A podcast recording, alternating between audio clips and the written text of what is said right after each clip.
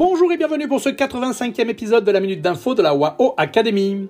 Comme nous l'avons évoqué dans notre minute d'info numéro 22, la société Sunning, propriétaire de Carrefour Chine, est aussi un des plus grands créanciers de Evergrande, le géant de l'immobilier qui est dans la tourmente avec des dettes colossales. Eh bien ça y est, Sunning, également propriétaire du club de foot du Milan AC, est aussi en très grande difficulté. L'entreprise vient de publier ses résultats pour 2021 qui affichent une perte de 6,1 milliards d'euros. Ce résultat est lié non seulement aux mauvaises décisions d'investissement, telles que les 2,8 milliards d'euros dans Evergrande, mais aussi lié au ralentissement économique, notamment de la consommation des deux derniers trimestres 2021. Par exemple, Sunning a inclus dans sa perte une dotation de 140 millions d'euros pour la diminution de la valeur de la marque Carrefour en Chine. Reprise par des entreprises d'État et par Alibaba, Sunning compte bien rebondir en 2022 un pari ouvert qui dépend beaucoup de l'évolution de l'environnement macroéconomique chinois. Allez, à très vite pour un nouveau podcast et portez-vous bien